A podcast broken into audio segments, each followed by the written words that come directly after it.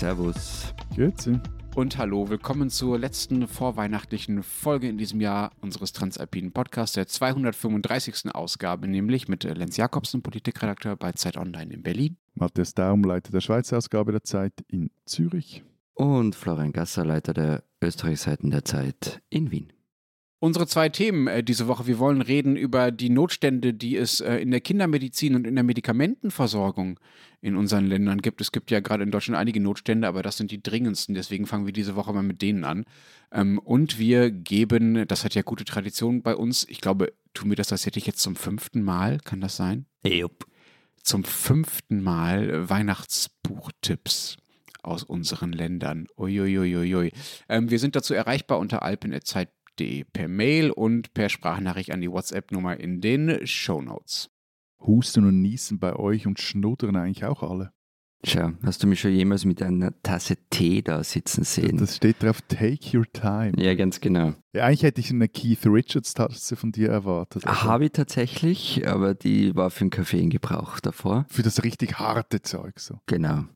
Also ja, hier sind alle verschnupft, inklusive mir, aber halt wirklich verschnupft, nicht in diesem Daumschen Sinne verschnupft. Daumschen sind ja- also Fußballtrainer Daumschen. Es war eine Fußballanspielung, die, die kapiert man nicht, wenn sie von mir kommt, das verstehe ich. Vor allem, es ist heikel, wenn du jetzt schon wieder mit Fußball beginnst, da kommen wir später drauf.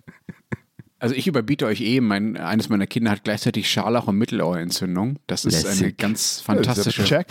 Kombination. Deswegen war ich beim Kinderarzt, wo ich sehr froh war, dass ich irgendwie nach einer Stunde drangekommen bin, äh, die übrigens äh, am 19., also jetzt Anfang dieser Woche, äh, einen SOS-Streiktag gemacht haben, um äh, zu demonstrieren. Und dieser Kinderarzt hat mir einen Antibiotikumsaft verschrieben gegen diese äh, Krankheitskombination, die mein Sohn da erwischt hat. Damit bin ich dann zu drei Apotheken gegangen und habe mir Antibiotikasaft erbettelt. Und tatsächlich in einer Apotheke habe ich die allerletzte Flasche bekommen und die Apothekerin und ich haben uns dann fast zugejubelt. Die Alternative wäre nämlich gewesen, auch darauf hatte mich der Kinderarzt schon vorbereitet, dass äh, ich Antibiotika-Tabletten kaufen soll, was man eigentlich für Kinder nicht tut, und die dann so zerstampft und dann soll ich sie in Apfelmus rühren. Das klingt so nach Alchemie. Also ich mag es deinem Sohn gönnen, dass er den, den Real Stuff, den richtigen Saft erhalten hat, aber so performativ wäre das doch interessant gewesen, so das Zeug zu, äh, zu mischen und so. Du hättest dir noch so einen Harry Potter Hut aufsetzen können. Das ist schon irre, oder? Das ist schon irre, dass man quasi in so Apothekerjobs dann reinrutscht und anfängt, irgendwelche Tabletten zu äh, zermörsern, so wie irgendwelche Alchemisten vor ein paar hundert Jahren mal. Es gab ein Apotheker-Interview bei uns auf der Seite bei Zeit Online. Da, der wurde gefragt, ob er sowas schon mal erlebt habe in seinen 27 äh, Jahren, äh, die er den Job schon macht. Und da sagte er, nein, das habe, sowas habe er noch nie erlebt. Also so eine Art von Medikamentenmangel. Aber manchmal äh, blöde Sprüche beiseite und gute Besserung deinem Sohn. Aber der Präsident der Bundesärztekammer bei euch, der, der hat die Bevölkerung dazu aufgefordert, Medikamente zu tauschen. Also er sagte, das habe ich wohl gelesen, wir brauchen sowas wie Flohmärkte für Medikamente in der Nachbarschaft. Das ist, also ist das jetzt deutsche Übertreibung oder ist das die Situation wirklich so arg oder ist das einfach seltsam? Ich finde es schon arg. Also wir haben hier in unseren Bekanntenkreisen Runden, in denen wir uns gegenseitig sagen, in welchen Apotheken in Berlin, und ich meine, Berlin hat dreieinhalb Millionen Einwohner, das heißt, es gibt hier tausende Apotheken, in welchen Apotheken in Berlin es noch Fiebersaft gibt. Äh, das finde ich schon arg. Und für das, was der Herr Reinhardt, der sowieso sehr umstritten ist, dieser Bundesärztekammerpräsident, für das, was er da vorgeschlagen hat, gab es auch gleich äh, ziemlich viel Spott. Schließlich ist der Apothekerberuf so einer der hochreglementiertesten, die es überhaupt gibt in Deutschland. Man muss dafür lange, lange, lange schwierige Ausbildungen und Stu ähm, Uni-Abschlüsse machen, um den überhaupt ausüben zu dürfen und um Medikamente dann verkaufen zu können und die Leute dabei beraten zu können, äh, während man ihnen die Medikamente gibt. Und nun soll das quasi alles in so einer Art äh, Hinterhof-Tauschgeschäft äh, ersetzt werden. Man soll sich quasi die Medikamente stattdessen über den Gartenzaun rüberreichen. Das ist schon ein ziemlich deutliches Zeichen dafür, wie schlimm es ist. Andererseits wenn man mal einfach mit gesundem Menschenverstand drüber nachdenkt, ist der Vorschlag natürlich total vernünftig. Also, wenn ich Fiebersaft über habe und mein Nachbar braucht welchen, aber hat keinen, dann gebe ich ihm den natürlich. Ist doch klar, da brauche ich auch nicht den äh, Oberarzt Deutschlands äh, dafür, damit der mir das sagt. Und du brauchst auch kein Breaking Bad Labor im Keller, so. Also. Genau, das ist jetzt auch keine all, allzu hohe Chemie. Auch das Zermörsern von Tabletten ist nicht allzu komplex. Das hätte ich mir vielleicht gerade noch zugetraut. Ist das bei euch denn besser? Sind wir Deutschen die Einzigen, die darunter leiden? Wir haben ja 311 Medikamente, die momentan nicht lieferbar sind. Wie groß ist das bei euch, das Problem? Also ich möchte die einmal noch korrigieren, weil ich natürlich live sofort nachrecherchiert habe. Es gibt 749 Apotheken in Berlin. Also nicht Tausende. Es ist wirklich eine Freude mit euch. ich werde euch so vermissen. Auch in der letzten Folge des Jahres Präzision und Recherche. Ja, ja. Und in Wien sind es wohl 332, was, glaube ich, statistisch auch weniger ist dann. Oder wie es auf der Tasse von Florian heißt, take your time. Ja, genau. Was war die Frage? Ach ja, Medikamente und so, Liefergeschichten. Ja und nein. Also laut Apothekerkammer sind derzeit so 500 Medikamente gar nicht lieferbar. Und da geht es äh, um bestimmte Schmerzmittel und eh, wie bei dir auch, Lenz, um Antibiotika. Das ist aber nicht neu, weil es äh, solche Engpässe fast jedes Jahr zur Grippe- und Erkältungssaison gibt. Also der Höhepunkt war 2020. Ähm, da waren angeblich 1100, also 1100 Medikamente nicht lieferbar. Und um dich zu beruhigen, Lenz, und äh, auch um meine flapsigen Sprüche etwas einzuordnen, bei uns ist es mäßig besser. Also ich versuchte vor ein paar Wochen auch eine Hundskommune Ibuprofen-Suspension zu kaufen und äh, hielt dann in der Apotheke so ein aus vermutlich grau importiertes Mittel aus Deutschland, das ich auf jeden Fall in der Schweiz noch nie gesehen habe, ist hier aber zugelassen, aber das äh, sah sehr, sehr wirksam, sagen wir mal so aus, so von der Verpackung her und ist auch kein Einzelfall. Es gibt eine Website mit dem vielsagenden Namen drugshortage.ch und da sind zurzeit 822 Medikamente als nicht lieferbar gelistet, wobei ich mir da nicht ganz sicher bin, ob das auch quasi, wenn das eine Medikament in der, sagen wir jetzt, 12er Packung nicht lieferbar ist und auch in der 24er Packung nicht, dass es dann doppelt gezählt wird oder nicht. Aber das Problem, das dahinter steckt, ist ja ein, ein, ein ganz grundsätzliches Problem der, der, der Pharmabranche, nämlich dass diese eben so diese normalen Medikamente, relativ normale Antibiotika, Ibuprofen, Zeugs, Paracetamol, die sind einfach zu billig. Zum einen und die Produktion wurde, weil sie so billig sind, nach Fernost ausgelagert und jetzt stottert hat wegen Corona die Lieferkette und dann kommt auch noch der Krieg in der Ukraine dazu, et voilà. Ja, also mein Mitleid hält sich in Grenzen gell, mit der Pharmabranche. Also die, die Auslagerung haben sie selber gemacht. Sie wollten, dass die Medikamente so billig sind, weil sie sich halt auch gegenseitig nach unten gedrückt haben.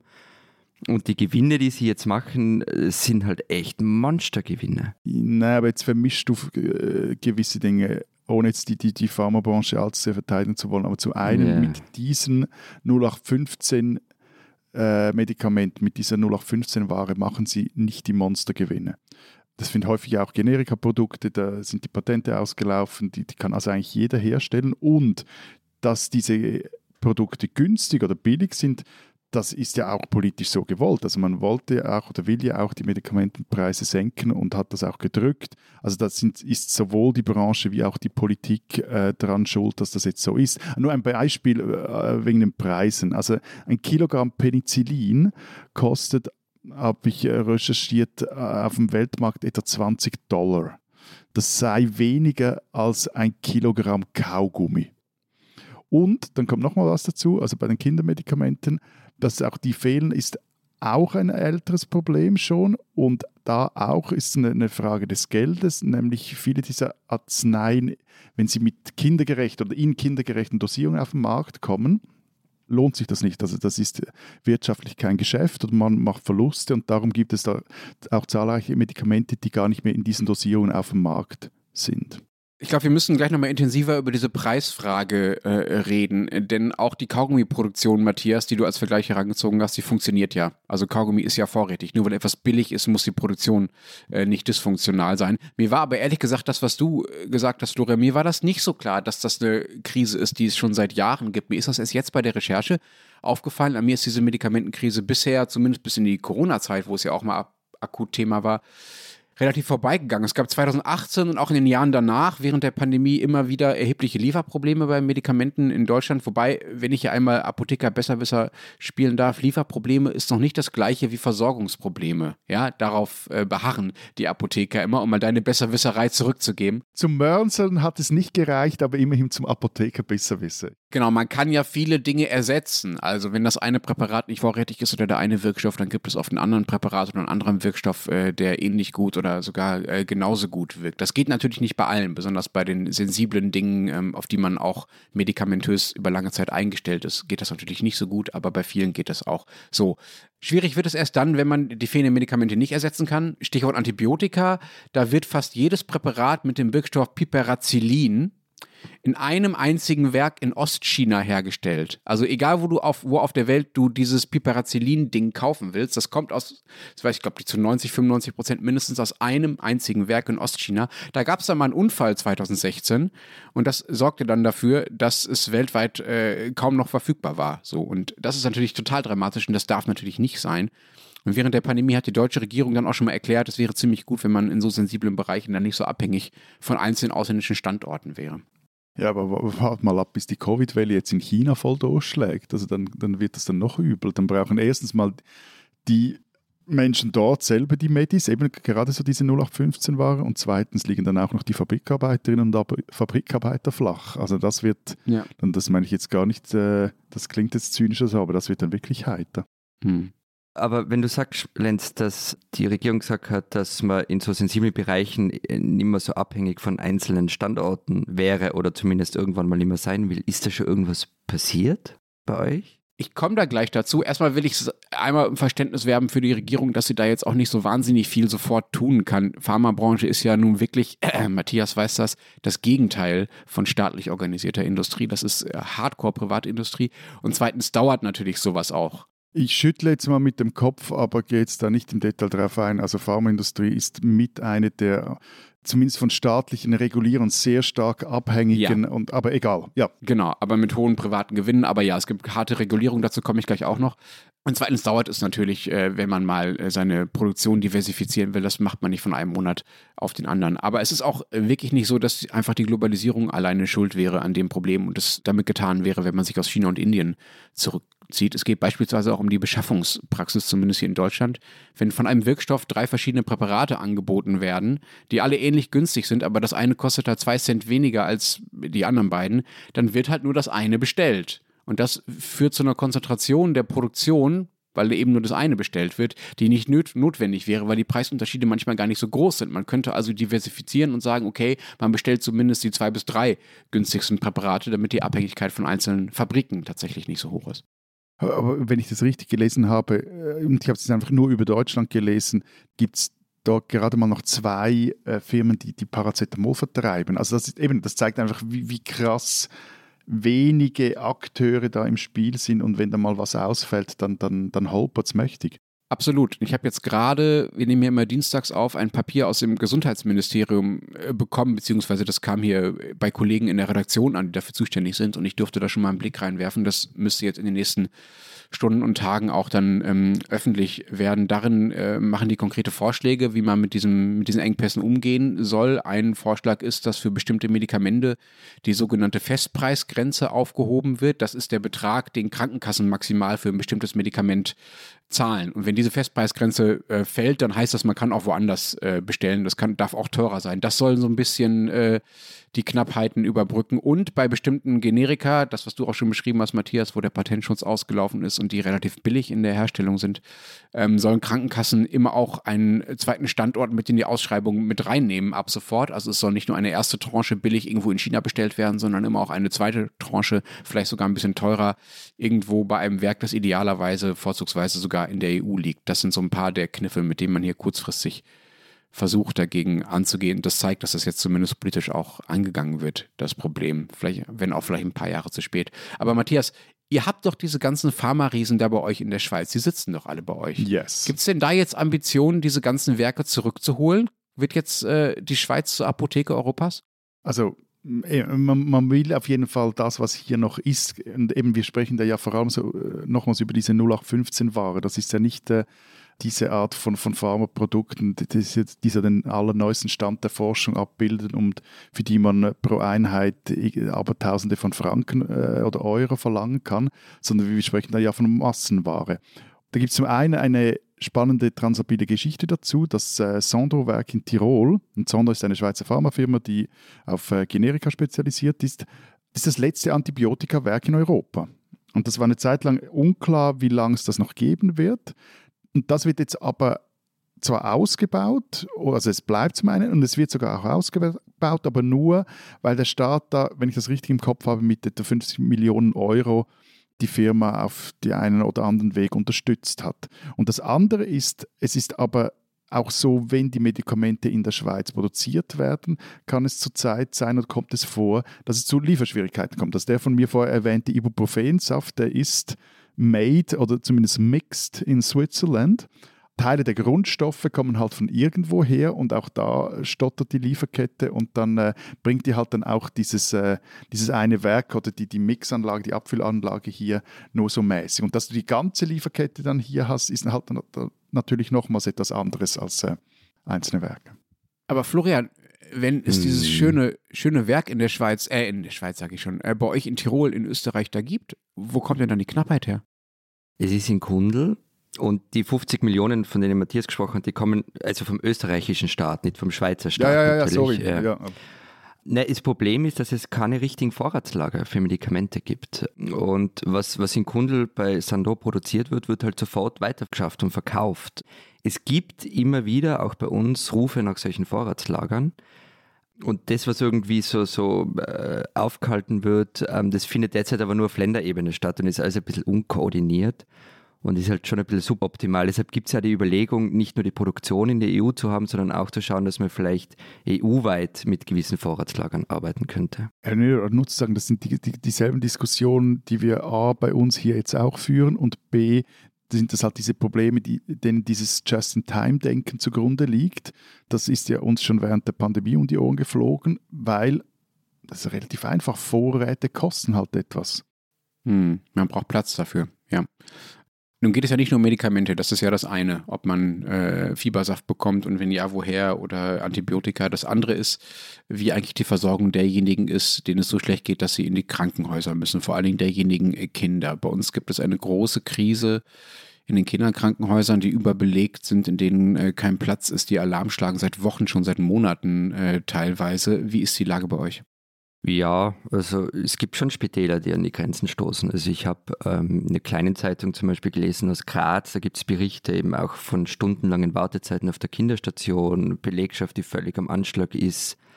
Und in Wien ist es ähnlich, aber zum Beispiel in Tirol und Vorarlberg ist es noch ein bisschen entspannter. Es ist ähnlich bei uns, also es passiert jetzt auch das, was in der Pandemie schon geschehen ist, nämlich dass äh, Operationen, die nicht unbedingt nötig sind, verschoben werden oder irgendwelche aufwendigen äh, Untersuchungen, Eingriffe etc. Und wenn immer möglich werden, die Kinder dann auch früher nach Hause geschickt als normal. Hm. Hm. Äh, Florian, ich will das nicht verharmlosen, was bei euch los ist, aber wenn äh, bei euch in den, sagen wir mal, härter betroffenen äh, Regionen stundenlange Wartezeiten das Problem sind, dann habt ihr äh, noch vergleichsweise kleine Probleme im, äh, in Relation zu dem, was es hier in Deutschland mittlerweile für Zustände gibt. Wir haben hier Zustände, in denen Leute aus Berlin nach Schleswig-Holstein gefahren werden müssen äh, zur Einordnung. Das sind ein paar hundert Kilometer, um überhaupt in ein Krankenhaus zu kommen, mhm. weil alle anderen Krankenhäuser, also Kinderkrankenhäuser, Kinderstationen einfach äh, voll sind. Also da, da das wäre schön, wenn man einfach nur ein paar Stunden äh, warten müsste. Äh, und ich finde sozusagen diesen Zusammenhang, den du aufgemacht hast, auch wichtig, Matthias. Ne? Also als äh, die Erwachsenenstationen voll waren, ging es sehr stark darum, wie kann man mit solidarisch als Gesellschaft darauf reagieren. Jetzt bei den Kinderstationen es ist, tut man sich zumindest schwer, eine entsprechende solidarische Hilfe zu organisieren. Ich weiß nicht, ob es stimmt, ehrlich gesagt, weil ich keine Ahnung habe, wie Hilfe organisiert wird, gerade auch in Krankenhäusern zwischen Abteilungen. Ich weiß auch nicht, ob in Österreich jetzt schon mal jemand weitergeschickt worden ist, äh, aber sicher nicht so weit entfernt wie jetzt bei euch. Aber eben zum Beispiel in Graz läuft es halt jetzt so, dass also Kinder auf Gangbetten schlafen müssen und hm. eine Zahl habe ich gefunden, zum Beispiel 29 sauerstoffpflichtige Kinder sind auf der Normalstation gelegen, wo sie eigentlich nicht hinkönnen. Also allein ähm, am Landeskrankenhaus, am Uniklinikum in Graz werden derzeit 200 Kinder pro Tag behandelt. Das ist halt doppelt so viel wie sonst und es ist wahrscheinlich noch gar nicht der Höhepunkt. Es ist bei uns ähnlich eben. Also Kinder müssen auch in, in Notfallkäuen ausharren, bis dann mal ein Bett für sie frei wird auf der Station. Es gab auch Fälle, wo Kinder in weit entfernte Kliniken verlegt werden mussten, weil kein Platz mehr war. Aber woran liegt das eigentlich? Liegt das einfach nur an einer ja sehr zyklisch auftretenden äh, Krankheitswelle, die es um die Jahreszeit nun mal einfach immer gibt? Kann das wirklich der Grund sein? Na, es sind, glaube ich, so, so, zwei große Auslöser. Das eine ist die, ja, ist dieses zyklische Auftreten dieser sogenannten RS-Viren und auch der Grippewellen, die momentan durchs Land donnern. Und äh, diese RS-Viren, die treffen vor allem Babys und Kleinkinder. Und sie treffen anscheinend in dieser Saison, also sie kommen eben jede Saison vor, sie, sie treffen aber früher ein und sie treffen die, die Kinder härter auch, weil die in den vergangenen Corona-Jahren, äh, jene, die damals schon auf der Welt waren, den Viren weniger stark ausgesetzt waren, weil halt äh, man nicht so viele Leute getroffen hat, nicht so sehr unter Leuten war und auch Masken getragen hat etc. Aber jetzt keine falschen Umkehrschlüsse bitte. Und dann kommt aber ein zweiter Punkt dazu und der, äh, das ist ein, ein nicht pandemisches, es ist ein strukturelles Problem. Also zumindest weiß ich das für die Schweiz. Hier wurden in den vergangenen Jahren 10 bis 15 Prozent, das sind so die Zahlen, die rumgereicht werden, wurden 10 bis 15 Prozent der Spitalbetten für Kinder abgebaut. Aus wirtschaftlichen Gründen, weil man höhere Auslastungen wollte. Wäre jetzt eine gute Gelegenheit, die wieder aufzubauen. Nee, das ist nicht so einfach. Ja. Also zum Beispiel in Wien sind, da reden wir jetzt nicht von den Kinderstationen, sondern quer durch, durch alle Spitäler, sind 16 Prozent der Betten gesperrt worden in den vergangenen Monaten. Also das sind 800 Betten. Und der Grund ist einfach Personalmangel. Es sind nicht genügend Mitarbeiterinnen und Mitarbeiter da und es sind unzählige Stellen ausgeschrieben für Ärztinnen und Ärzte, für Pflegerinnen und Pfleger und man bekommt einfach das Personal nicht dafür, um diese Betten dann auch zu betreuen. Ja, und dann kommt noch dazu, das Personal, das da ist, ist tendenziell überarbeitet, wenn es denn eben überhaupt da ist und nicht zu Hause flach liegt oder zu Hause husende Kinder betreuen muss. Mhm. Und äh, eben apropos überarbeitet, ich habe da auch ein Zitat des Leiters der Kinderklinik am Inselspital in Bern gefunden, der sagte, zu der normalen 8-Stunden-Schicht müssen zum Teil Doppelschichten gemacht werden. Das heißt dann also Pflegerinnen und Pfleger, die meisten von ihnen Frauen, arbeiten dann 16 Stunden am Stück. Hm, das ist schon brutal. Also das ist, vor allem, das ist dann am Schluss dann auch ein Sicherheitsrisiko. Ja, und das geht ja auch seit Jahren so. Also diese, diese Klagen über die Zustände in den Krankenhäusern gibt es ja spätestens seit äh, Beginn der äh, Corona-Pandemie. Es ist ja auch einiges getan, getan worden, was die Gehälter von Pflegekräften angeht, aber offenbar haben sich die Arbeitsbedingungen nicht so nachhaltig verbessert und auch nur stabilisiert, dass das reicht, um die Leute überhaupt zu halten. Also hier ist auch der Personalmangel eher das Problem als abgebaute Betten, also die Zahl der Betten, die da tatsächlich rumsteht, sondern es fehlen einfach die Leute dafür. Aber Matthias, ein bisschen wundert mich, dass das ihr in der Schweiz da offenbar die gleichen Probleme habt wie wir. Ich dachte, bei euch wären die Gehälter so gut, gerade in diesen äh, Jobs, die in unseren Ländern, äh, also in Deutschland und Österreich vielleicht gar nicht so gut bezahlt sind. Bei euch wären die Gehälter so gut, auch in der Pflege, dass ihr eigentlich noch die geringsten Probleme habt, Personal zu gewinnen aus dem Ausland, auch aus Deutschland beispielsweise, auch aus Österreich. Lass mich mal vielleicht nochmals grundsätzlich etwas sagen. Also wenn wir jetzt auch darüber sprechen, ich glaube, was wir aber trotzdem festhalten müssen, also in all unseren Ländern haben wir immer noch ein sehr gutes Gesundheitswesen, auch wenn es um die Versorgung von Kindern geht. Und mir sind zum Beispiel jetzt aus der Schweiz zumindest keine Fälle bekannt, bei denen die Gesundheit der Gef Kinder akut gefährdet worden wäre, weil sie nicht oder zu spät behandelt werden konnte oder es gerade kein Bett gab etc. Also ich finde, das ist auch noch wichtig, um das irgendwie so in, in gewisse Relationen zu setzen. Das, das soll aber nicht heißen, dass, dass wir da nicht ein, ein, ein gröberes Problem haben. Vor allem, und das, jetzt kommt ein Aber und das ist ein großes Aber, also das Problem ist halt, dass die Behandlung von Kindern viel aufwendiger ist als diejenige von Erwachsenen aber das aktuelle Tarifsystem berücksichtigt das nicht. Und das hat am Schluss dann auch wiederum Auswirkungen auf die Gehälter, die bezahlt werden. Also Pädiater und Pädiaterinnen gehören zu den schlechter bezahlten Ärztinnen und Ärzten. Also nur um euch da ein Beispiel zu geben, also ein, Viertel anscheinend der Kosten an den Kinderspitälern ist nicht gedeckt. Und so machen die sechs großen Häuser in der Schweiz zusammen jedes Jahr 60 Millionen Defizit in diesem sogenannten ambulanten Bereich. Einfach weil das System, das, das Entgeltsystem, da ihre Arbeit gar nicht äh, zahlt. Das führt dann dazu, dass irgendwelche Stiftungen oder Spender oder auch die Kantone selber dann diese Löcher stopfen müssen. Und da wird seit einigen Jahren wird auch Druck gemacht. Aber bis jetzt hat sich nicht viel getan. Also Gesundheitsminister Alain Berset, der auch diese Tarifänderung durchgesetzt hat per Verordnung. Die Idee dahinter war, man will eben Kosten drücken, Kosten sparen, also ähnlich auch wie bei den Medikamenten. Hat sich bis jetzt darum futiert. Jetzt aber so, soll sich vielleicht, könnte sich eventuell was ändern. Also auf jeden Fall ist, äh, wenn ich das richtig gelesen habe, per Ende Januar so ein Treffen mit den Vertretern der Kinderspitäler in Bern geplant mit ähm, dem äh, Gesundheitsminister und vielleicht ändert sich da ja was. Diesen Österreicher sollten Sie kennen. Sami Molcho war ein Pantomime und nicht irgendeiner, sondern ein Weltstar. Geboren wurde er 1936 in Tel Aviv. In Israel war er Schauspieler und Tänzer, trat in Kibbuzim und an Urlaubsorten auf. Am Theater lernte dann das psychologische Theater des russischen Regisseurs Konstantin Stanislavski kennen. Man fühlt dann den Charakter, überlegt sich, ob er traurig ist oder froh und bringt das nach draußen. Und weil Molcho als Legastheniker ohnehin Probleme damit gehabt hat, sich Texte zu merken, verband er Tanz und Theater und wurde Pantomime. Anfang der 60er ist er dann nach Wien gezogen. Er ist auch bald schon in den größten Häusern aufgetreten, im Schauspiel Frankfurt, am Burgtheater in Köln und rasch auch in Amerika, in China und Indien. 1978 hat er Haya Molcho geheiratet, die heute eine bekannte Gastronomin ist. Das Paar bekam Kinder und Sami Molcho wollte nicht mehr auf Tour sein. Er hat die Pantomime an den Nagel gehängt, unterrichtete im Reinhardt-Seminar und wurde Experte für Körpersprache. Vergangene Woche habe ich ihn in Kloster Neuburg getroffen. Welchen einen Tipp er jedem geben würde, um die Körpersprache zu verbessern, habe ich ihn dann gefragt. Öffne dich, hat er gesagt. Die Handflächen nach oben und die Daumen nach außen, weil es zeigt Selbstvertrauen und dass man sich nicht schützen müsse. Ich habe dann mit ihm über seine Karriere gesprochen, über die Tricks, mit denen er sich bekannt machte, über Nächte im Café Havelka und darüber, wie er Salvador Dali in Monte Carlo kennenlernte und natürlich auch über Antisemitismus. Sami Molcho ist mittlerweile 86 Jahre alt und er ist nach wie vor einer, dem man zuhören sollte. Wenige verstehen mehr über Menschen wie er. Und Sami Molcho ist ein Österreicher, den man kennen muss.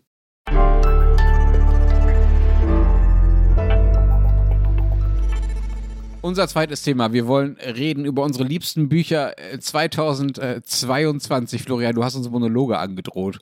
Seine, seine Fußballrevanche hat er angedroht, weil wir ihm immer wieder Fußballthemen reingedrückt hätten. Aber wir sind ja jetzt vorweihnachtlich gestimmt und ähm, ich mache es mir auf jeden Fall mal in meinem Ohrensessel kuschelig und äh, nehme noch einen warmen Kakao, eine schöne Decke und lehne mich etwas zurück. Das ist total Fake News. Er hat weder einen Kakao noch eine Decke noch einen Ohrensessel. Er sitzt da am Schreibtisch und sieht geschäftig aus wie ja. immer. Echt. Der Typ kann gar nicht entspannen. Na, ich glaube auch nicht. Fang mal an. Ja, okay. Ich fange mit dem Buch an, ähm, das schon im vergangenen Jahr erschienen ist. Ich habe es aber erst jetzt gelesen, nämlich Dunkelblum von Eva Menasse. Und ganz ehrlich, ich habe das gelesen und ich fand es schon so fast schon augenöffnend. Oh Gott, oh Gott, oh Gott. Äh, wollen wir wissen, in welchem, also zu welchem Thema es dir die Augen geöffnet hat? Verstehst du etwa Österreich, finally, dein Land?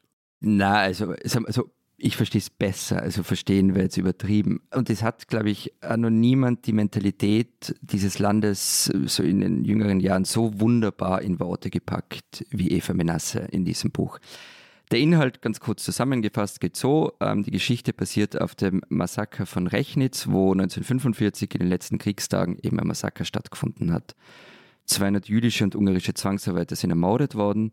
Menasse nennt den Ort Dunkelblum. Und in diesem Ort will sich niemand daran erinnern, was damals passiert ist. Bis zum August 1989. Damals tauchen hunderte DDR-Flüchtlinge an der Grenze auf. Dann kommen noch Studenten aus Wien, die den jüdischen Friedhof sanieren. Der wird daraufhin immer wieder geschändet, aber ein Grabsteine zerstört, antisemitische Parolen geschmiert. Und dann kommt einer Mann und beginnt Nachforschungen über das Massaker anzustellen. Er sucht nach dem Grab der Ermordeten. Und das alles bringt das feine Gefüge von Dunkelblum ordentlich ins Wanken. Zugegeben, die Geschichte ist keine leichte Lektüre, aber es ist schon ein wirklich großer Österreich-Roman. Und es beginnt auch schon mit einer Redensart, ähm, die dem Buch vorangestellt ist. Da steht, die Österreicher sind ein Volk, das mit Zuversicht in die Vergangenheit blickt. Das finde ich tatsächlich ganz schön, aber ähm, da es, sagen wir mal, zu betulich ist, um von Thomas Berner zu sein, ähm, würde ich mal raten, es ist vielleicht von, wen haben wir denn noch? Karl Kraus? Ja, du bist, also nein, aber du bist nicht der Einzige, der es Karl Kraus zuschreibt. Man weiß es nicht ganz genau. Mark Twain. es, es wurde Kraus mal zugeschrieben, aber auch Alfred Polger und vielleicht geht es aber am ehesten auf den Schauspieler und Kabarettisten Karl Farkas zurück. Und im Text selber beschreibt Menasse immer wieder auch diese seltsame Beziehung zwischen Österreich und Wien zum Beispiel. Da heißt es an einer Stelle, Dunkelblum sei eine dieser Orte, die von den Städtern als perfekte, weil leicht erreichbare Provinz gesehen werde, von der sie per Befehl erwarteten, dass sie provinziell bliebe, für den höchst unwahrscheinlichen Fall, dass sie einmal einen Rückzugsort brauchen. Ja, auch das finde ich ganz nett, aber was du so zitierst aus diesem Buch, das klingt mir alles so ein bisschen hart nach Leitartikel. Also wir, ich meine, wir reden hier in unserem komischen Podcast über das Verhältnis von Provinz und Hauptstädten und so weiter, aber ich weiß nicht, ob ich äh, das als literarisches Werk bezeichnen würde, was wir hier machen. Und das ist ja, soll ja Dunkelblumen sein. Mir klingt das alles so ein bisschen überprogrammatisch. Also da, als würde die Autorin da auf jeden Fall sehr viel Geschichte und sehr viel äh, Weltdeutung zwischen die Buchdeckel packen wollen.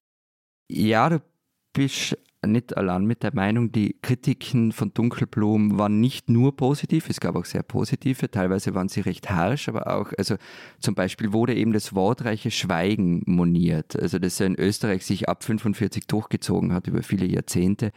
Ich finde halt genau das daran großartig und ich halte es auch tatsächlich für, für, also fast schon für ein Meisterwerk der jüngeren Literatur.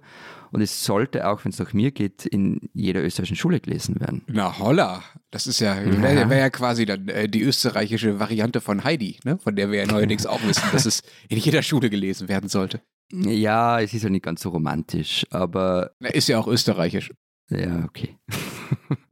Es hat übrigens einen Anhang für bessere transalpine Verständigung. Ähm, das ist nämlich ein Glossar der Austriazismen. Also das wäre für euch zwar vielleicht einmal ganz interessant. Da kommen dann so schöne Wörter vor wie Dodel, Gschisti, Gschasti, Rotzpippen, Choppal und Tschechern. War das jetzt ein Wort oder mehrere? Das waren mehrere. Also auf die Dodel, Gschisti, Gschasti, äh, Rotzpippen, Choppal, Tschechern. Also, also Tschechien, Tschechien ist Saufen. Ja genau, Dodel ist ein Depp.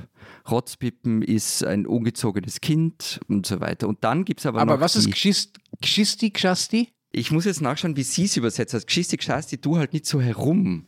Aber jetzt warte, ich muss jetzt. Du nicht so geschissen. Ja, genau, mach nicht so Gschisti, Gschasti, so ungefähr. Sie hat es übersetzt mit Schnickschnack, geziertes, übertriebenes Getue. So steht es im Buch. Schön. Aber dann wollte ich noch die wichtigste Al äh, und geniale österreichische Allzweckformulierung, die kommt nämlich auch vor. Das geht sich aus, beziehungsweise das geht sich nicht aus. Also Eva Menasse Dunkelblum, super. Diese verdammte Formulierung habe ich in diesen fünf Jahren, die wir jetzt diesen Spaß hier machen, ja. übernommen. Six. Ja, eh. Super. Also das mit dem Glossar klingt schon ganz fantastisch, Florian. Das ist für mich bisher das beste Argument äh, für das Buch. Ich würde gern ähm, Marie-Louise Scherer empfehlen. Deren äh, Texte sind zwar schon mehrere Jahrzehnte alt, aber sie ist jetzt gerade in äh, dieser Woche gestorben und ich finde, das äh, macht sie dann doch äh, passend, macht ihr Werk dann doch passend für eine 2022 Literatursendung. Äh, Marie-Louise Scherer war jahrzehntelang beim Spiegel als eine der wenigen Frauen, die da überhaupt äh, schreiben durften und auch als eine der ganz wenigen und ganz frühen, die schon in sehr frühen Jahren eine eigene Autorenzeile, Autorinnenzeile in dem Fall, bekommen haben. Beim Spiegel hat man ja jahrelang unter den Artikeln keine Namen gedruckt, weil einfach alles im Namen des Spiegel geschrieben wurde und nicht im Namen des Autoren. Das war bei ihr anders. Sie hatte schon früh diese Prominenz, diese Zeile zu bekommen.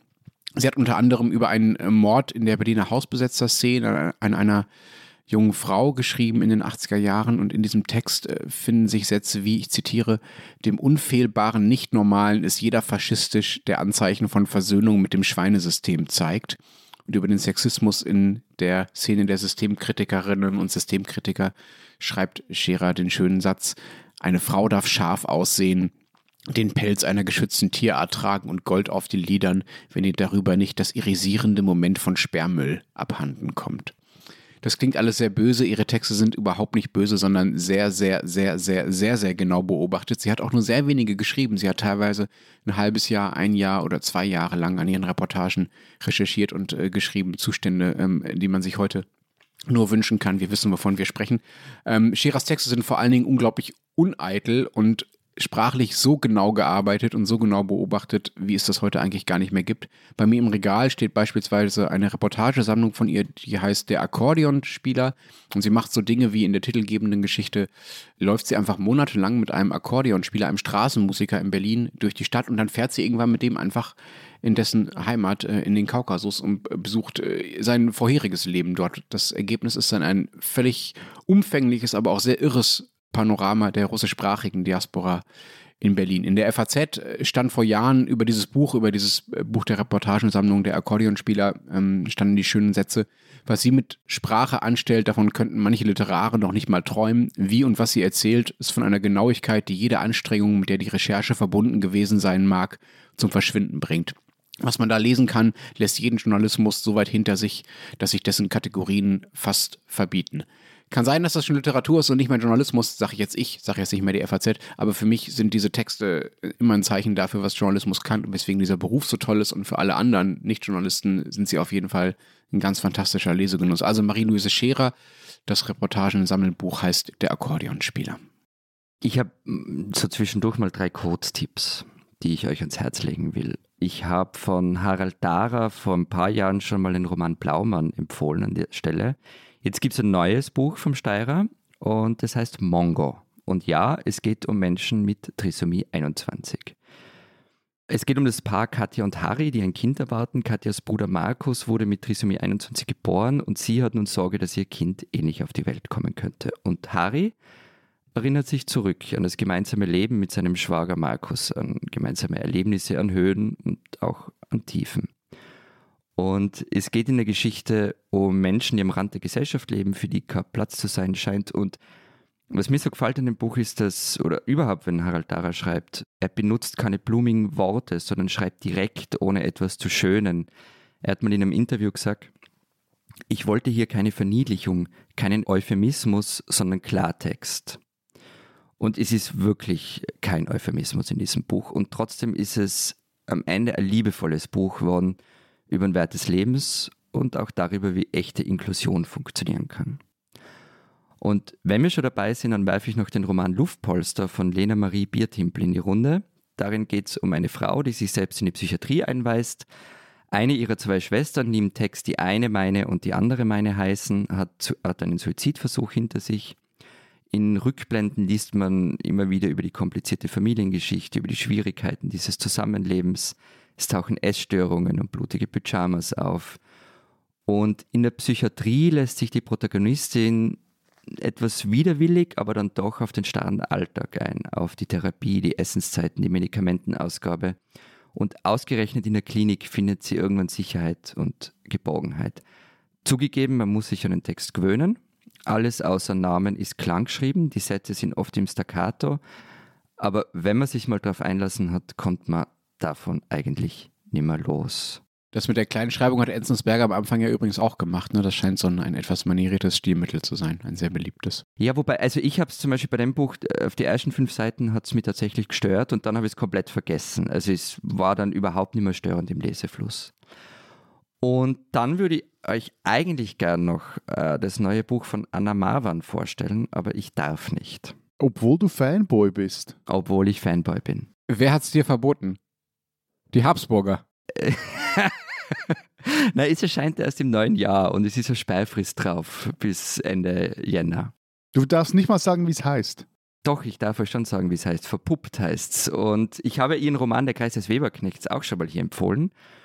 Und wie gesagt, Verpuppt erscheint Ende Jänner. Mm, man darf es noch nicht besprechen, aber so viel Marwan schafft es wie immer mit nur ein paar Sätzen so viel zu erzählen, dass man nicht so richtig weiß, wer am geschieht. Und wer mir nicht glaubt, kann bis zum Erscheinen von Verpuppt den Text Wechselkröte lesen, mit dem sie heuer völlig zu Recht den Bachmann-Preis gewonnen hat. Und den, die Wechselkröte gibt es wie alle Bachmann-Texte gratis im Netz. Aber Florian, so viele Bücher, wie du uns hier reindrückst, ich glaube, wir müssen langsam mal darüber nachdenken, ob wir nicht in unsere Sendungsbeschreibungen in die Shownotes so Amazon Affiliate Links packen, um uns unser karges Redakteursgehalt äh, über die Weihnachtstage noch ein bisschen aufzubessern. Ähm, ich würde gerne mal zu den Sachbüchern äh, kommen, wenn ich darf. Ich habe eins, was ich euch vor allen Dingen gerne ans Herz legen würde, und zwar von Felix Heidenreich, äh, Demokratie als Zumutung heißt das. Das ist wirklich ein super Buch. Ganz, ganz, ganz, ganz tolles Buch, weil es den Spieß mal umdreht, den es, äh, ja, ich glaube nicht nur hier in Deutschland, wahrscheinlich auch in unseren, in euren Ländern, in dieser äh, elenden, ewigen äh, Diskussion über die vermeintliche oder tatsächliche Krise der Demokratie gibt. Also normalerweise geht die Klage ja so rum, oh Gott, oh Gott, äh, die Eliten reden nicht mehr mit, den einen, mit der einfachen Bevölkerung und die einfache Bevölkerung hat kein Vertrauen mehr daran, dass die Leute wirklich für sie sprechen und ähm, oben und unten kommen nicht mehr richtig zusammen und die Leute müssen doch endlich mal wieder ein bisschen mehr mitgenommen werden und man muss ihnen mehr zuhören und so weiter. Und Heidenreich dreht das Ganze mal um und sagt, okay, es liegt vielleicht nicht nur am System oder an den vermeintlich so schlimmen Eliten, sondern es liegt vielleicht auch an den Bürgerinnen und Bürgern selbst, bei denen ein bisschen was im Argen liegt. Er argumentiert dass die Demokratie, ja, sind das meine Worte nicht sein, ein bisschen zu sehr warenförmig geworden ist, ein bisschen zu sehr sich vom Kapitalismus hat abfärben lassen, ja, sich da ein bisschen zu viele Dinge über, ein bisschen zu viele Dinge übernommen hat. Er sagt, wir müssen aufpassen, dass ähm, Demokratie kein Supermarkt wird, in dem man einfach Bürgerinnen und Bürgern gefälligst immer neue Angebote zu machen hat, möglichst niedrigschwellig, möglichst günstig, möglichst knallig, auf dass sie dann auch irgendwann mal so nett sind und äh, mitmachen bei der Demokratie und sich sich dazu bequemen, sondern man muss auch ähm, im Kopf behalten, dass ja, Demokratie vielleicht keine Bürgerpflicht ist, aber dass äh, Demokratie äh, davon lebt, äh, dass Leute sich von sich aus da reinbegeben und nicht erst dazu über, davon überzeugt werden müssen, dazu verführt werden müssen, äh, gewisserweise. Er sagt, das kann sonst äh, nicht gut gehen und wir müssen, wir müssen mal von der anderen Seite drauf schauen. Wirklich sehr, sehr hilfreiches Buch, auch weil es nicht anklagend ist. Also er sagt auch nicht, die Bürger sind zu blöd und sind zu bequem, sondern er erklärt, warum äh, die Entwicklung in diese Richtung geht und was man vielleicht auch tun kann, äh, um das umzudrehen. Äh, Sachbuch habe ich auch im Angebot und ähm, zur großen Überraschung aller ist es was Historisches. So, stopp, stopp, stopp, stopp, stopp, stopp, stopp. Jetzt will ich auch mal was, etwas dazu beitragen. Ist, er bequemt er sich hoch aus seinem mentalen Ohrensessel, ja? Drückt er sich raus. Ja. Mal strecken. So. Nein, zwei Tipps habe ich nämlich und die sind beide historisch. Wer sich dafür interessiert, wie es eigentlich dazu kam, dass das Verhältnis der Schweiz zur EU seit einigen Jahren, sagen wir mal, zünftig verkrampft ist, dem würde ich die Lektüre von Das Schweiz-Dilemma empfehlen. Geschrieben hat es Luzi Bernert, ehemaliger Chefredakteur der NZZ am Sonntag. Und noch vorher war mal Brüssel-Korrespondent, jetzt sitzt er für die NZZ in Rom. Und er erzählt darin verständlich und recht anschaulich, wie ich finde, warum und wieso die Schweiz zum einen 1992 den Beitritt zum EWR abgelehnt hat und dann später auch nicht der EU beitreten wollte und wie sie sich dann aber diese bilateralen Verträge, von denen immer wieder die Rede ist, auch in diesem Podcast herausverhandelt hat diese dann zu einem Königsweg wurden, der jetzt aber blöderweise in die Sackgasse geführt hat. Für Leute, die sich intensiv mit diesem Europadossier befassen, steht jetzt da nichts äh, weltbewegendes, bahnbrechend Neues etc. drin, aber für alle, wie auch ihr zwei Pappnasen, die da doch einen gewissen Nachholbedarf hätten, ist einmal alles sehr gut und vor allem eben auch leserlich zusammengefasst, wie sich das Ganze abgespielt hat. Nur etwas gelingt Bernhard auch nicht.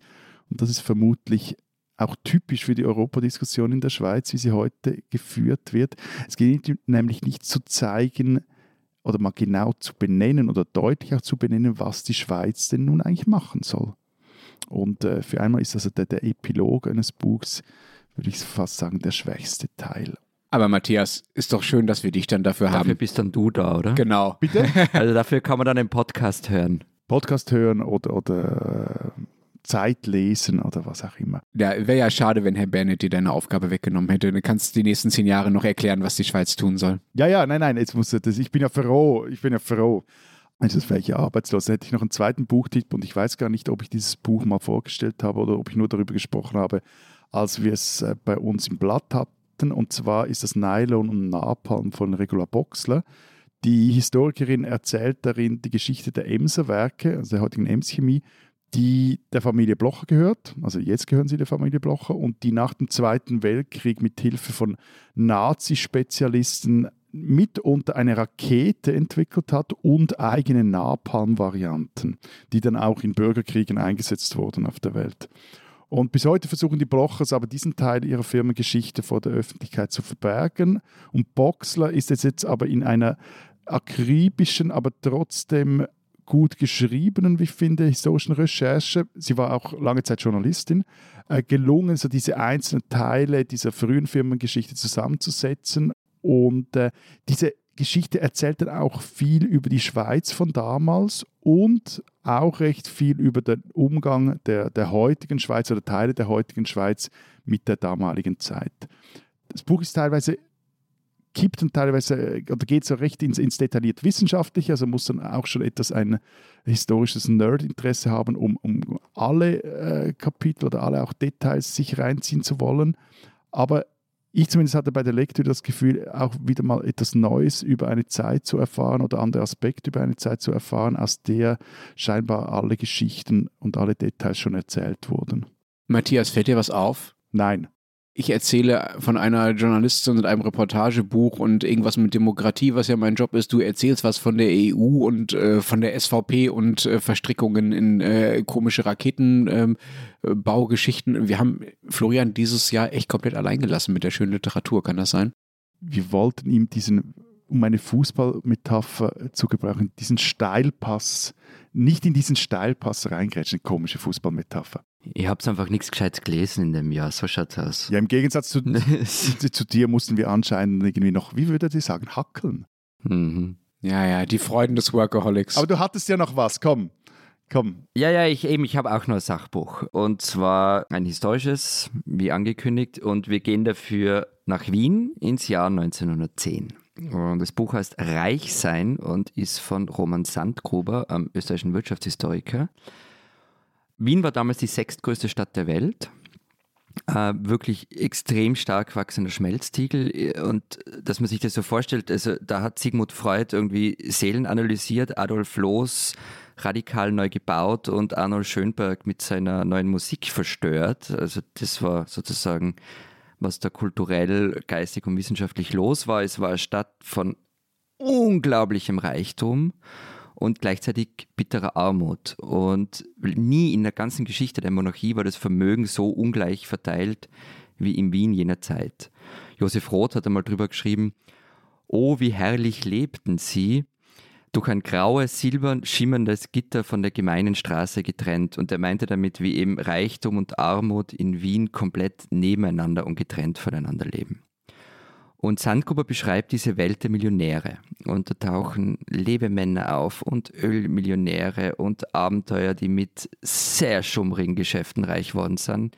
Es kommen Frauen vor wie Anna Sacher oder Elisabeth Luzzato, das war die Ehefrau eines Maschinenfabrikanten, die aber zum Beispiel sich gar nicht so mit der Ideenwelt von ihrem Gatten anfreunden konnte und äh, prominente Sozialistin geworden ist. Ähm, es geht in dem Buch viel um Klassenunterschiede, auch übrigens innerhalb dieser Schicht der Superreichen. Da geht es um die Frage, wer darf zu welchem Ball, wer hat Zugang zum Kaiserhaus und natürlich geht es auch um Antisemitismus. Und es geht im hinteren Teil dann auch darum, wie diese Millionäre ihr Geld erst in der Weltwirtschaftskrise verloren haben und wie der Rest davon ihnen nach 1938 von den Nazis geraubt worden ist. Soll ich an dieser Stelle was sagen? Nazis und so? Oder, also. Bitte. Der Deutsche? Nein, möchte eigentlich nicht. Ihr, ihr, habt ja selber ganz gut und so, ne? Genau, also mach mal weiter. Ich finde einfach, Florians Buchtitel sind alle so erfreulich. Es geht um, um blutige Pyjamas in der Psychiatrie, es geht um Nazi-Raubvermögen, es geht um Mongos und äh, Hast du auch noch etwas Erbauliches äh, auf deiner Lektüreliste? Ja, ich habe noch etwas Weihnachtliches für den Schluss. Na, da bin ich froh. Das haben wir aufkommen. Es ist allerdings auch wieder ein Buch, das nicht heuer erschienen ist, ähm, sondern schon 2020. Aber Gut, aber das ist ja bei dir äh, eigentlich Tradition. Also ja. du, du, hörst Musik, äh, die aus den 70er, maximal aus den 70er stammt und nicht jünger sein darf. Ja, es ist schon neue, das neue Zeug aus den 70er. Genau. Da kommen dann die Disco-Einflüsse, kann schon nicht mehr anhauchen. Also, genau, 2020 erschienen. Es heißt Weihnachten in der wundervollen Buchhandlung und ist von Petra Hartlieb. Das ist in Wiener recht bekannte Buchhändlerin. Und sie erzählt davon, wie sie die Weihnachtszeit erlebt in ihrem Geschäft, wie Leute mit absurden Wünschen in den Laden kommen und wie sich die Stimmung dann aber am 24. Dezember ändert. Da kommen nämlich die Kunden und kaufen einfach dankbar alles, was noch da ist. Also sie zitiert dann so, wollen Sie ein Bergbuch, kann es passieren, dass Sie mit einem Fahrradbuch dahinziehen. Eine Biografie kann auch mal zum Kochbuch werden. Hauptsache, es ist in Weihnachtspapier eingewickelt. Ganz ehrlich, ich fühle mich da sehr gut beschrieben als Kunde. Und weißt du, an was es mich erinnert? Ich war kürzlich bei meinem Buchhändler, mit dem ich befreundet bin, und der hatte gleich drei Secondhand-Obama-Biografien auf Lager. Aber wenn ich jetzt das höre, habe ich noch Hoffnung für ihn, Hope, dass er die auch mal noch losbringt. Ja, das kann sehr gut passieren. Am 24. nur ein bisschen länger offen halten für die Verzweifelten. Vielleicht schaue ich nur vorbei. Er hätte, glaube ich, auch noch dieses äh, sehr aufwendig aufgemachte Buch von Dylan, das äh, eigentlich dann auch niemand lesen will und äh, weil es auch nicht nur mäßig hübsch anzuschauen ist. Ja, eben das ist das Problem vom Dylan-Buch. Es ist nicht schön. Also lesen tut es eh keiner, hoffe ich. Aber ja. Wie sind wir jetzt schon wieder bei alte Männermusik gelandet? Bitte hört auf. Nein, es ist, also das Buch ist auch deshalb cool, es gibt nämlich auch da, es schließt sich um die Kreis zu Eva Menasse. Moment, es, welches jetzt? Das Dylan-Buch? Nein, nicht das Dylan-Buch, Weihnachten in der wundervollen Buchhandlung. Es gibt da hinten dann so eine Art Handreichung, nämlich welche Bücher... Ihr habt's mit den Handreichungen, ne? Bei, bei ja, Menasse auch schon? Welche Bücher für welche Menschen Hartlieb empfiehlt. Also das ist dann so, gibt es eine Liste, etwas Nettes für eine Dame, oder eine Liste für den Schwiegervater, der alles hat und das den 14-jährigen Nichtleser. Das Dillenbuch. Na, das ist damals ja nicht erschienen, 2020. Okay. Äh, Gibt es auch eine Rubrik, was schenkt man äh, teils grantigen Mit-Podcast-Hosts? So detailliert ist es dann nicht, aber es gibt zum Beispiel was, äh, eine Liste, glaube ich, heißt, äh, das geht immer oder so irgendwie. ja. Das, das würde, ich würde es als Beleidigung auffassen, wenn ihr mir etwas schenkt aus der Rubrik Das geht immer. Das geht aus immer. dieser Liste. ähm, aber es gibt dann, Moment, eine Liste, jetzt muss ich das Buch tatsächlich holen. Es gibt dann eine Liste, die würde, glaube ich, für dich passen, Lenz, nämlich... Was Nettes für eine Dame? Na, das geht nicht. Es sind übrigens auch Rezepte drinnen. Was ist das für ein Buch? Sachbücher für einen sehr gebildeten Herrn. Ich glaube, da würde ich was raussuchen für dich, Lenz. Und für mich? Du bist aber so nett. Ich will auch ein so Geschenk. nett, wie du meine Eitelkeit, meine Eitelkeit schmeichelst. Ich will auch ein Geschenk. Also. Ja. Du bist auch ein Geschenk. Ich glaube, für den 14-jährigen Nichtleser, glaube ich. Genau, für einen 14-jährigen Nichtleser. Das ist, glaube ich, die Liste für dich. Oder der Schwiegervater, der alles hat. Also, wie gesagt, wer Bücher über Bücher mag, der kann in die wundervolle Buchhandlung reinschauen und wird nicht enttäuscht. Die Spinnen, die Lichtensteiner. Eigentlich haben Sie ja recht, die Liechtensteinerinnen und Liechtensteiner oder präziser der Präsident der Uni Liechtenstein. Für mich ist klar, die Innsbrucker Gang müssen wir so rasch wie möglich ausdünnen. also ich, ja, ich kann ihm grundsätzlich nur zustimmen, außer dass du Innsbruck und nicht Innsbruck gesagt hast, völlig korrekt.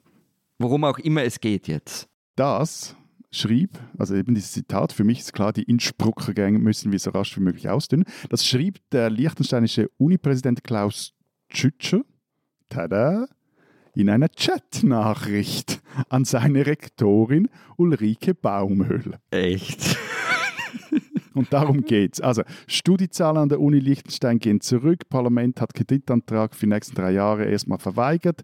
Und 2021 wurde eine deutsche Rektorin äh, gewählt beziehungsweise sie wurde 2019 gewählt, eben diese Ulrike Baumöl und nur zwei Jahre später, 2021, wurde sie dann wegbefördert. Und dagegen klagte sie nun.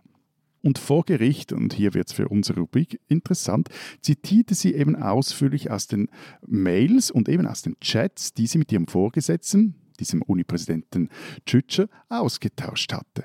So beklagte sich Tschütscher bei Baumöl in anderen Chats, Zitat, mit österreichischer Mentalität werden wir bei Swiss Universities nicht realisieren. Oder, Zitat, den Lehrstuhl von XYZ müssen wir komplett umkrempeln, denn, Zitat, dieses dreiste Einnissen aus Innsbruck müssen wir klar beenden, Zitat Ende. Ich werde mir das alles klauen. Und eben nochmals, für mich ist klar, die Innsbrucker Gänge müssen wir so rasch wie möglich ausdünnen. Das wiederum empörte dann die österreichische Honorarkonsulin in Liechtenstein, das Parlament. Völlig zu Recht, völlig zu Recht. Das Parlament wollte eine öffentliche Aussprache abhalten, obwohl es eigentlich in diese Uni, bei diesen Uni-Internas von Gesetz wegen gar nichts mitzureden äh, hätte. Und es ging darum, ob dieser Uni-Präsident überhaupt noch haltbar sei.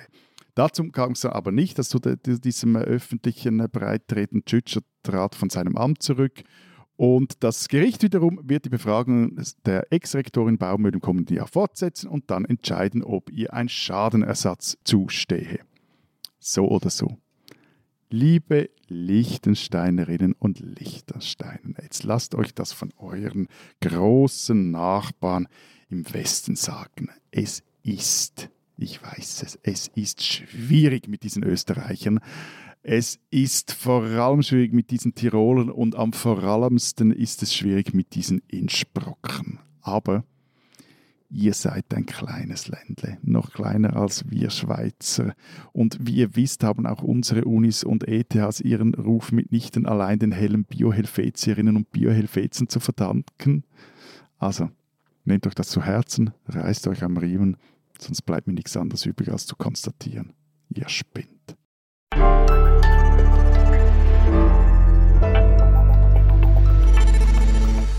Das war's diese Woche beim Transalpinen Podcast. Was steht auf den Schweiz-Seiten und den Österreich-Seiten der Zeit noch in dieser Woche vor Weihnachten? Wir haben den Selbsterfahrungsbericht, den überhaupt nicht weihnachtlichen Selbsterfahrungsbericht einer unserer Autorinnen, die in ein Pflegeheim musste, weil sie sich ein Bein gebrochen hatte. Sie beschreibt für uns, wie es dort so zu und her geht und das ist ein erschütterndes Zeugnis des widerwärtigen Geldmachens in der Gesundheits- und Altenpflegebranche. Und bei uns gibt es neben dem Interview mit Sami Molcho einen Text von Thomas Miesgang über eine neue Ausstellung im Museum für angewandte Kunst im MAC in Wien, nämlich mit dem Titel Der Fest, darüber, wie früher, ganz früher, aber auch heute ordentlich gefeiert wird. Und Brigitte Wenger, unsere Kollegin, war für das Alpenporträt in den österreichischen Bergen und hat sich dort die Dunkelheit angeschaut, die dort noch herrscht. Und ich habe ähm, aus Deutschland noch ein paar Statistiken mitgebracht. Das Statistische Bundesamt hat gerade Weihnachtsstatistiken rumgeschickt. Äh, ich finde, das ist äh, ein schönes letztes Element äh, in dieser Sendung vor Weihnachten. Weihnachtsbäume. Die Anbaufläche ist 2021 im Vergleich zum Vorjahr um 26 Prozent gewachsen. Rotkohl, die Ernte 2021 ist um 13,6 Prozent höher als im Vorjahr, aber leider, leider, leider der Sekt- und Prosecco-Konsum, Cremant zählt glaube ich auch dazu, ist pro Kopf im Verbrauch von 2011 bis 2021 um fast ein Viertel zurückgegangen. Dagegen müssen wir was tun. Wir hören uns im neuen Jahr wieder. Bis dahin sagen wir: Feiert schön, habt schöne Tage und kurz nice. Schöne Weihnacht und tschüss.